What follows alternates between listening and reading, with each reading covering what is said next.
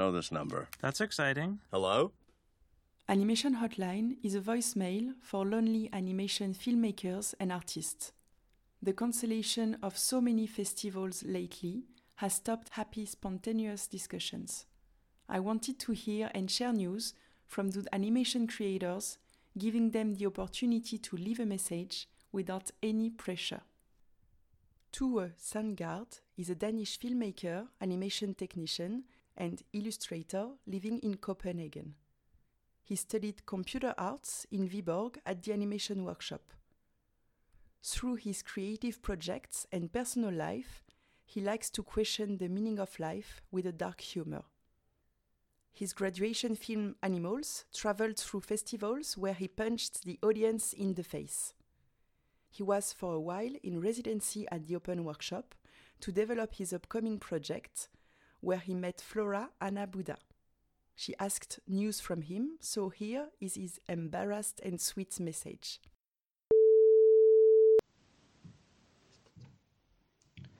Hi Clemence, this is Tue calling from Copenhagen in Denmark.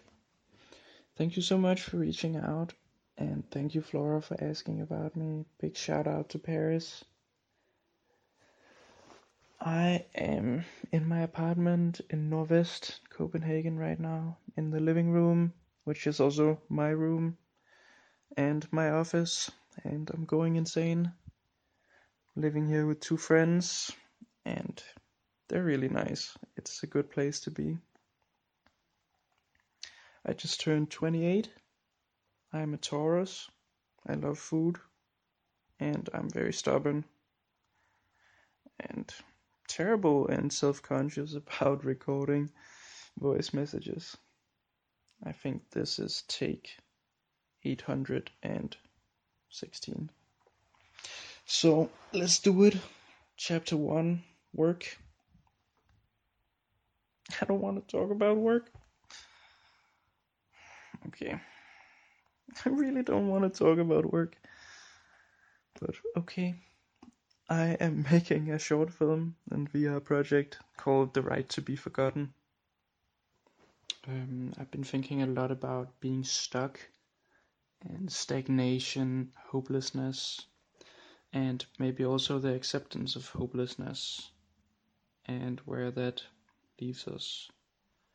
Uh, I think there's some freedom to be gained, some liberation to be gained in accepting a hopeless situation. And I think that's a those are some interesting topics that I started making the project before Corona, but obviously it's even more relevant now, um, which is both cool and annoying. Um, I'm in pre-production right now. Have been for what feels like forever. And hopefully soon we move on. Um, I am at that point where I'm just really tired of everything I'm doing. I can't stand looking at it anymore. I can't stand listening to it anymore. So I need some new things to happen to stay motivated, I think. But we're getting there. It's uh, feel like it's gonna happen soon. Everything is falling into place, and I'm I'm quite happy with the project, even though it's super weird. Um, um, I'm working on other things as well, having some small jobs here and there, and trying to do some collaborations. Chapter 2 Not Work.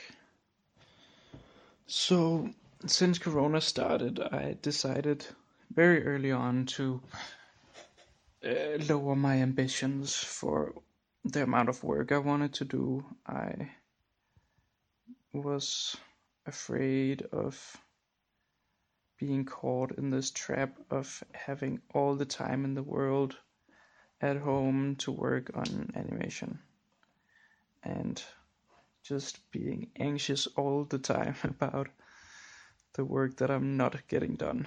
And so I decided to work on taking breaks and feeling good when not working. And I think it's been going really well. Like lately, I need to actually go a bit the other way. I'm feeling too good when I'm not working, so I need to um, step it up a bit again, get some stuff done. But uh, I've been really just enjoying a bunch of other stuff.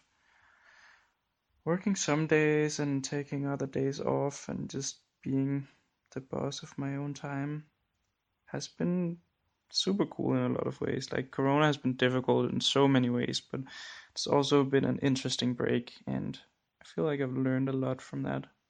Played tons of video games. I have built a massive Minecraft world.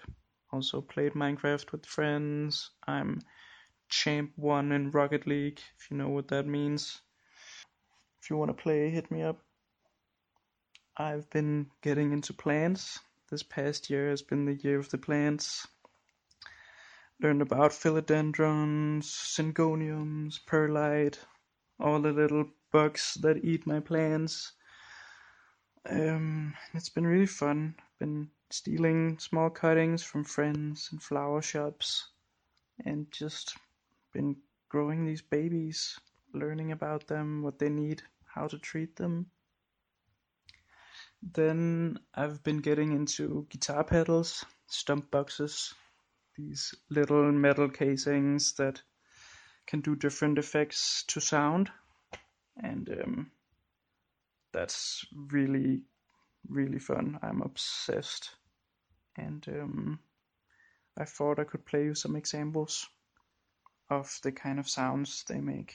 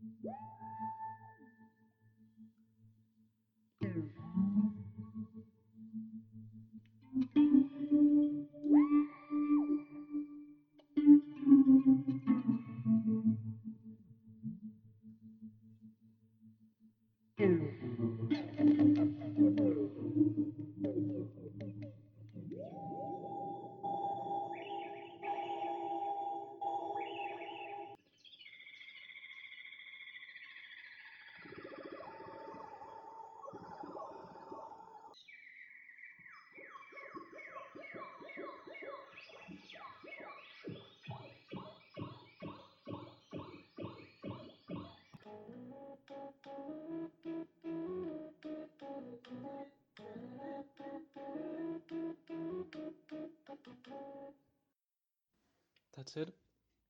Much love, and I hope to see you all soon and meet all the ones that I don't know. Bye.